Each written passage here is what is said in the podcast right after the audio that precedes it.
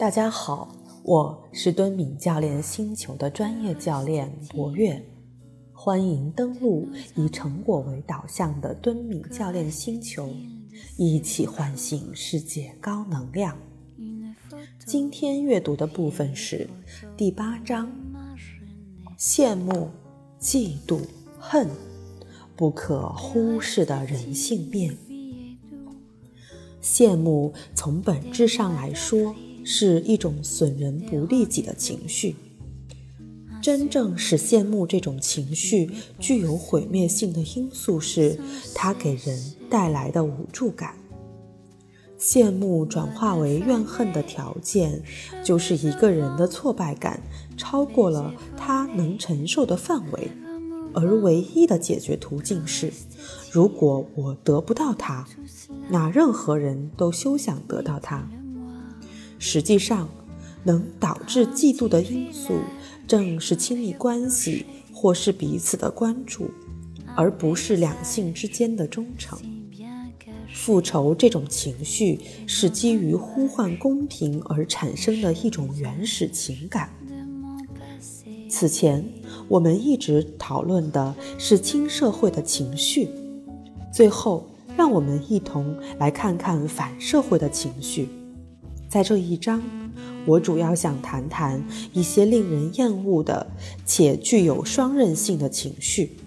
我之所以说这些情绪是双刃的，其原因在于，当人们有这些情绪时，他们的初衷是为了打倒别人，但最终他们会发现自己也成为这些情绪的受害者。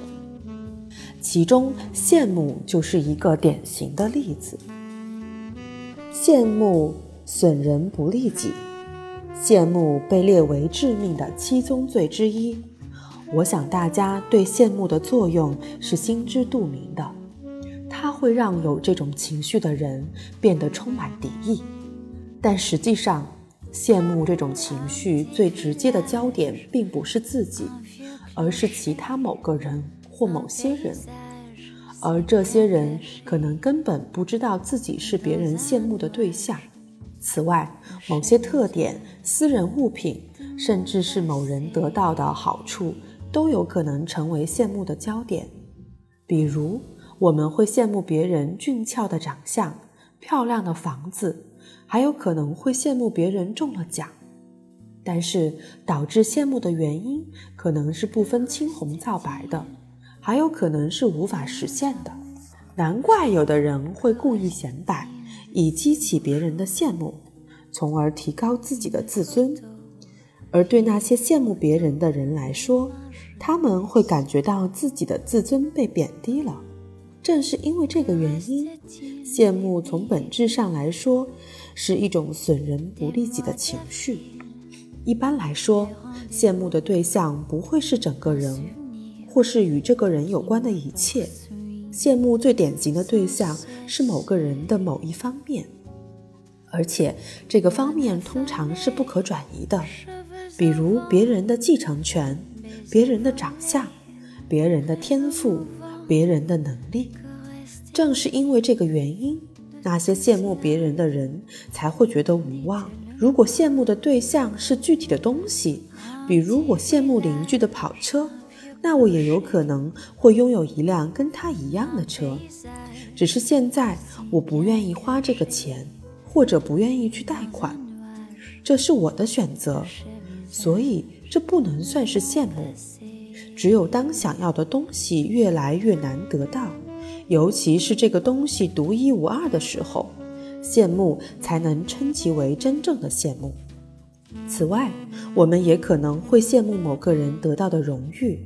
比如，我会羡慕汤姆·汉克斯获得了奥斯卡奖。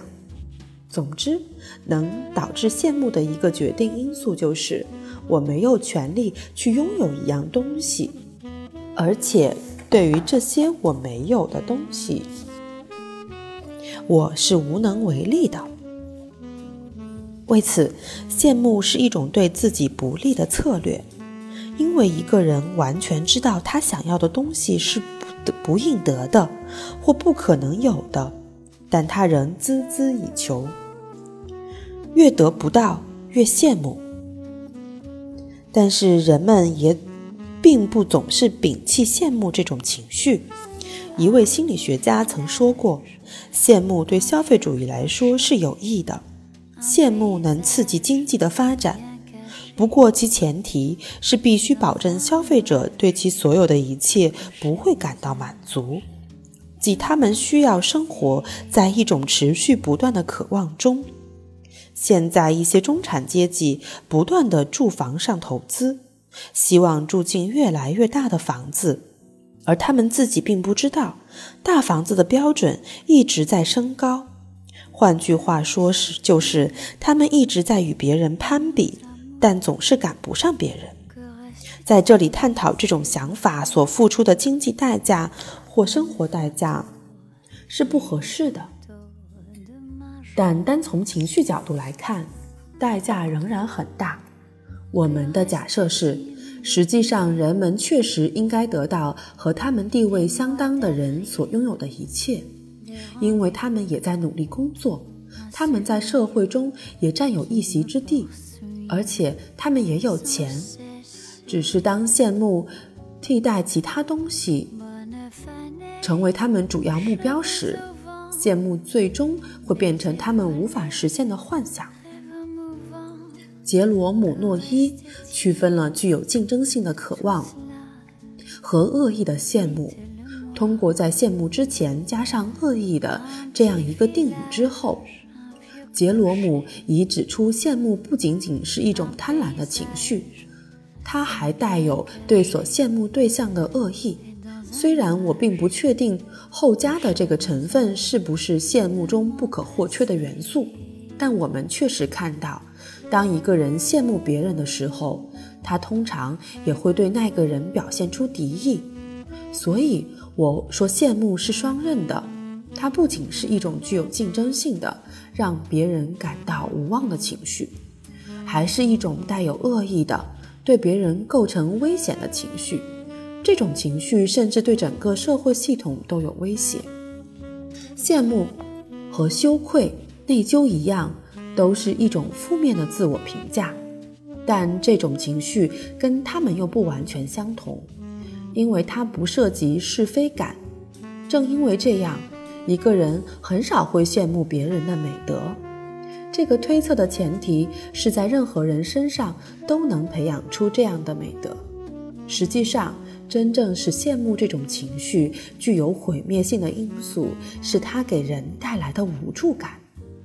只要一个人有足够的信心和能力去争取自己想要的东西的话，那这种情绪就不能被称为羡慕。同样，只要一个人觉得他本应得到这个东西的话，那也不是羡慕，而是嫉妒。羡慕这种情绪之所以对自己有毁灭性，其原因就在于它常常会使人感到持续不断的挫败感。这种情绪使人忽视或是低估了自己已拥有的东西。我得不到的，别人也休想得到。虽说羡慕是一种自我毁灭的情绪，但人们并不是有意这样做。对于羡慕的一个变体，怨恨却不是这样。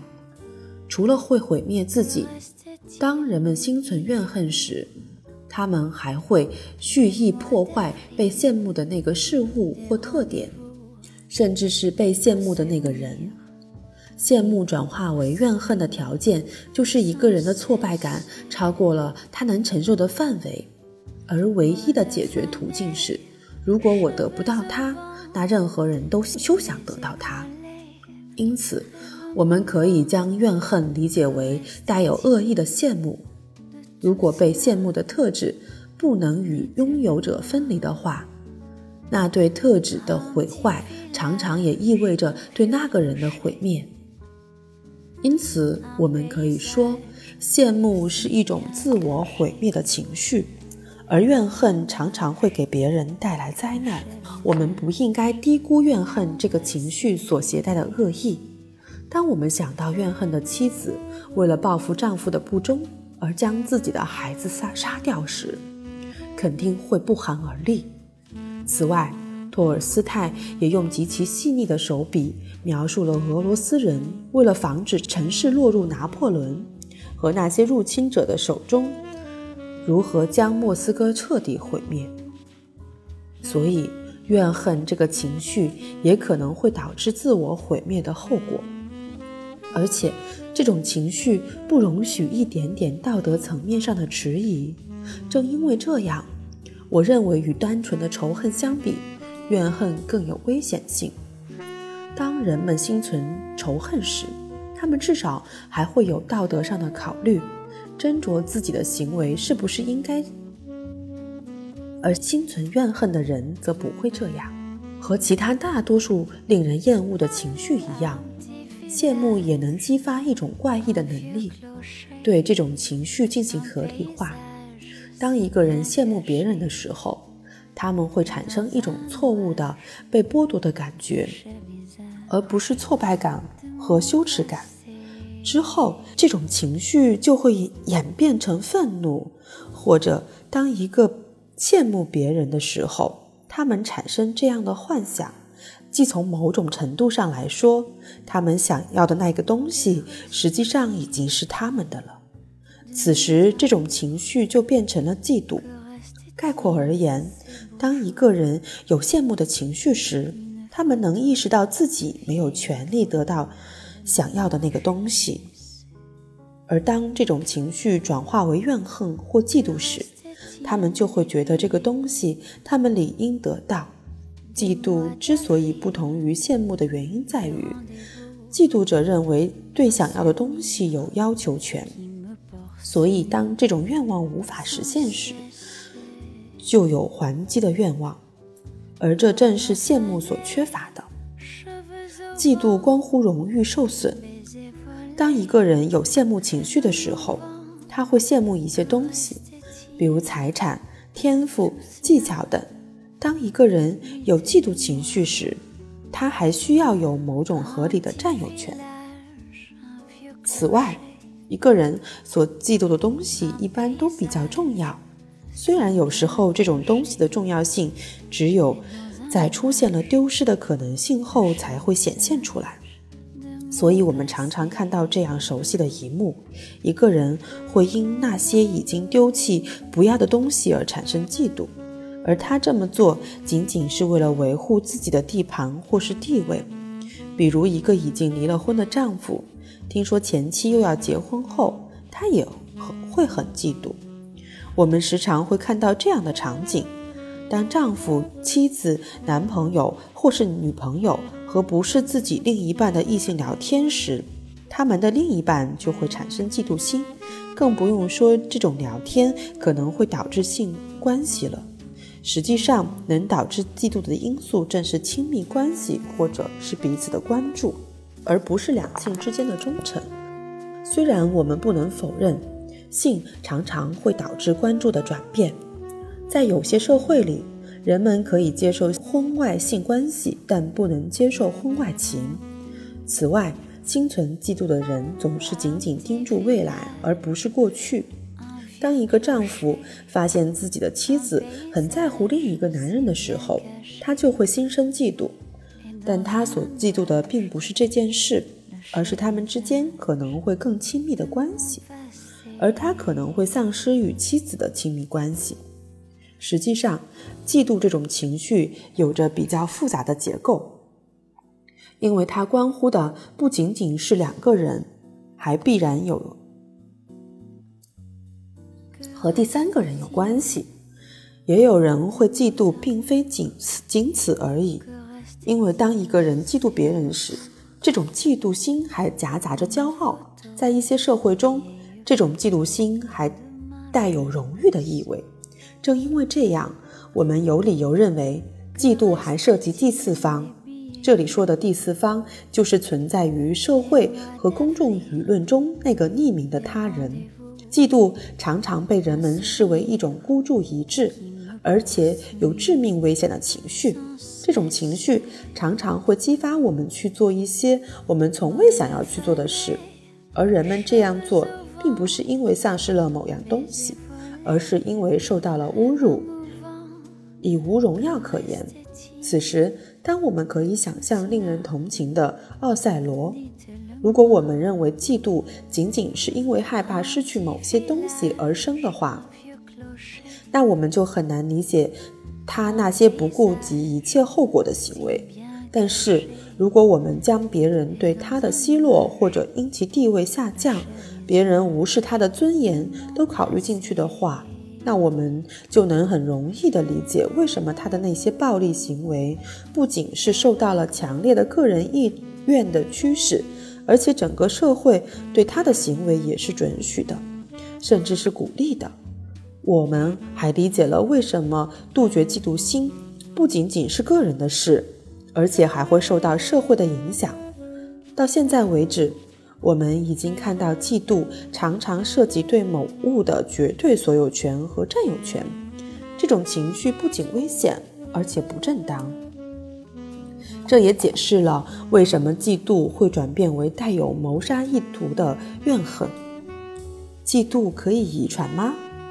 还有一个问题对嫉妒来说是十分关键的，那就是嫉妒究竟是一种自然的情绪。还是某种社会观念的产物。如果是后者，有人可能会说，嫉妒是可以控制的，与其有关的观念也是可以改变的。我的一位同事曾说过，嫉妒这种情绪是我们从祖先那遗传下来的，而在进化的过程中，这种情绪没有被淘汰，是因为这种情绪有其存在的优势。而这种优势与人类较长的成熟期有关。嫉妒已经被用来解释人类性行为的若干方面，其中最重要的就是我们寻找配偶的倾向，以及与配偶相濡以沫的意愿。嫉妒这种情绪是进化后的产物，它的目的就是保护这种亲密关系。在我的同事看来，这种保护在两性之间存在着很大的不同。男人更倾向于用嫉妒去看护配偶的性行为，他们担心其他的男性会让自己的妻子怀孕。与其形成对比的是，女人更容易在意配偶的关注。但人们普遍的观点是，不管男性是什么天生好色，他们都应该学会控制自己的欲望。同样，不管我们是不是天生的就为人父母，我们都必须学会照顾自己的孩子。这种观点还包含着其他的意思，我想我们有必要讨论一下。首先，我们究竟能不能控制自己的情绪？控制的程度究竟有多大？理解这个问题的核心是：嫉妒这种情绪是遗传的产物，还是后天的习得？实际上，在二十世纪六十年代，我和同事们就尝试过将嫉妒从普遍认可的情绪清单中删掉。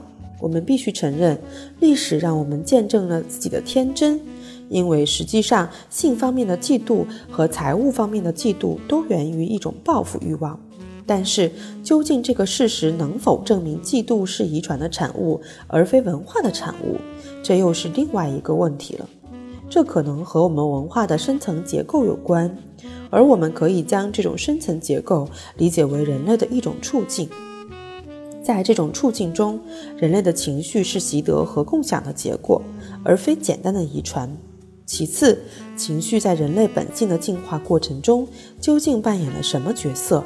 虽然我们可以肯定地说，我们表达情绪的能力是从遗传得来的，但这种自然选择是特定还是随机的，以至于他最终选择了嫉妒而非其他的能力，我们还无法确定。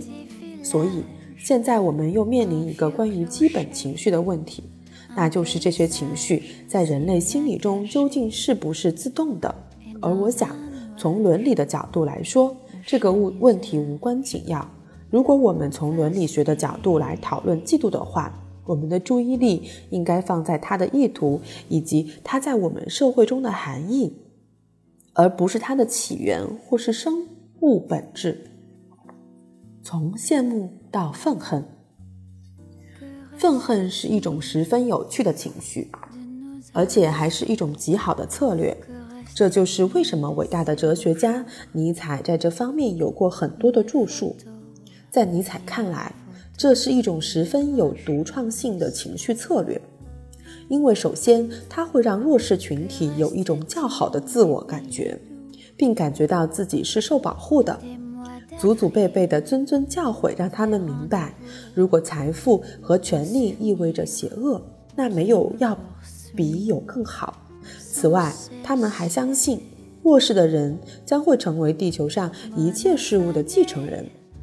所以，当心存羡慕的人极其渴望得到自己想要的东西却无法得到时，他们会贬低自己的价值；而当人们有愤恨这种情绪时，情况正好相反。它会促使人们理性的思考自己的劣等地位，认为这是一种不公平的压迫，而后他们就会获得一种道德上的优越感。但是这种情绪会渗透到生活的方方面面，因此，即便是那些有钱有势的人，他们也会在内心感觉自己受害者。此外，愤恨还是一种极有活力的情绪，它不仅能激发聪明才智。还能激发独创精神，不过他自身很少表现出这种活力，而常常是以正义感为掩饰。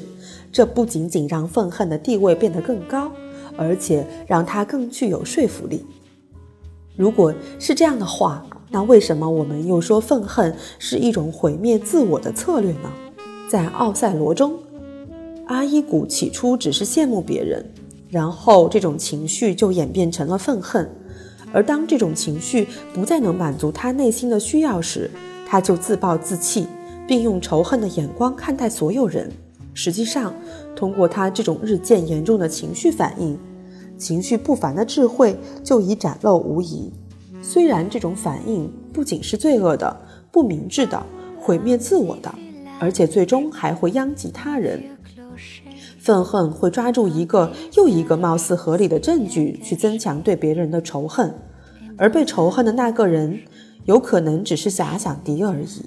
正因为这样，所以愤恨是所有情绪中最具有策略的一种，以眼还眼，以牙还牙。复仇其实是一种十分有力的动机。此外，复仇也是我们正义感的一个基本组成部分。尽管人们常常将两者视为对立物，从根本上说，复仇这种情绪是基于呼唤公平而产生的一种原始情感。从我们对很多复仇小说和电影的反应来看，就足以表明我们的内心深处都蕴藏着复仇的情绪，而且也正是因为这种情绪的存在，我们的公平感才能得以建立。当然，这并不是说复仇的动机都是合适的，或者复仇的行为都是合法的。但是，想要复仇那些罪大恶极的人，似乎正是我们正义感的基础所在。在这个问题上，甚至连感伤主义者亚当·斯密也有相同的见解。他在《道德情操论》一书中写道：“违背公平的行为所导致的后果就是伤害。”因此，这种行为就是愤恨情绪的起源起，也是惩罚产生的原因。在道德生活中，我们并不仅仅是旁观者。复仇的欲望似乎是我们完全认清罪恶后所产生的结果。不过，我们可以控制，或者说通过教化，我们可以控制这种情绪，可以把握好尺度。因此，旧约就教导我们说。复仇应该仅限于以眼还眼，以牙还牙，以手还手，以脚还脚，以其人之道还治其人之身。而在新约中，我们看到的是更加意志的呼声，他要求我们舍弃一切恩怨。复仇不仅仅是为了惩罚恶人，它还是一种情绪。不过，这种情绪常常是一种被延迟的情绪，或者说是受挫后产生的情绪。常常是因为某种冒犯行为而生。俗话常说“事出有因”，复仇情绪之所以会产生，总是有原因的。用通俗的话来说，复仇就是要与某人扯平，而这个短语的字面意思就是促使某物回归平衡，并不是说有复仇这种情绪，并能满足这种情绪是件好事。而是说，在复仇的这种情绪中，理性不仅占据了核心地位，而且还是任何公正的法律系统中的一个组成部分。因此它的存在是合理的。不过现在看来，那种将理性和情感视为对立物的两分法的观点是错误的。我们可以想象，如果没有复仇的欲望，那我们对惩罚恶人的理性思考从何而起？同样，如果我们的情绪没有情绪目标，如果我们的情绪所存在的社会中没有道德感和道德观念，没有因果报应的观念的话，那我们的情绪将成为什么？复仇是人的天性。当我们讨论对犯罪应不应该实施惩罚时，我们其实是在否定人性，因为这种讨论忽略了，甚至可以说是公然回避了一个问题，那就是复仇情绪会加剧人们惩罚的念头。不过，这并不是说惩罚仅仅是为了满足复仇的需要，而是说惩罚部分的满足了复仇的需要。而且，如果不是因为这个原因，那惩罚就是无理的。几年前，美国著名作家苏珊·雅各比就曾指出，我们否定复仇的欲望，就像维多利亚时代的人否定性欲一样。我们为这种否定也付出了同样的心理代价。这从那些毁灭性的行为和人们的焦虑中就可以看出来。事实上，正如我们对性有渴望一样，我们也无法抑制复仇的欲望。也许我们可以在美国最高法院对格雷格诉佐治亚州一案的宣判中发现这种观点：人类复仇的本能是人性的一部分。而在法庭判决中疏导这种本能有着重要的意义。因为良好的疏导能够维护一个法治社会的稳定。当人们开始相信一个有秩序的社会不愿意或者不能惩罚那些罪有应得的犯人时，政治动乱的祸根就此埋下。在这个宣判中，我们至少能看到人们确实是以严肃的态度来对待复仇情绪的。但是最后，我们所关注的问题可能已不再是复仇是否是理性的。而是这种情绪是否是我们对这个世界做出反应的一种方式，而且这种反应是不可否认的。因此，这种情绪已不再是一种本能，而我们世界观和道德感的一个基本组成部分。正是因为这样，我们才说我们无法回避这种情绪。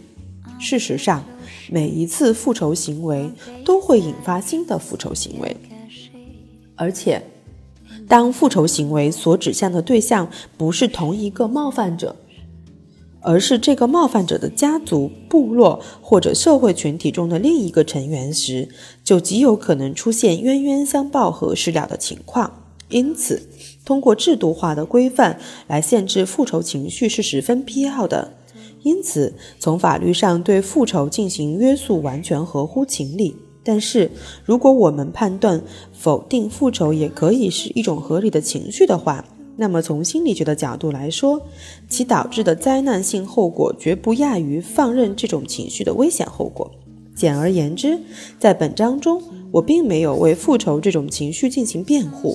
我的观点是，在所有关于公正的理论和情绪中，复仇都应该占据中心地位。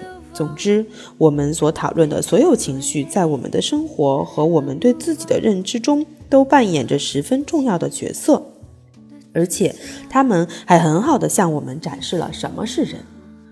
今天的阅读内容就到这里，我是敦明教练星球的专业教练博月，感谢您登录以成果为导向的敦敏教练星球，一起唤醒世界高能量。我们明天继续阅读。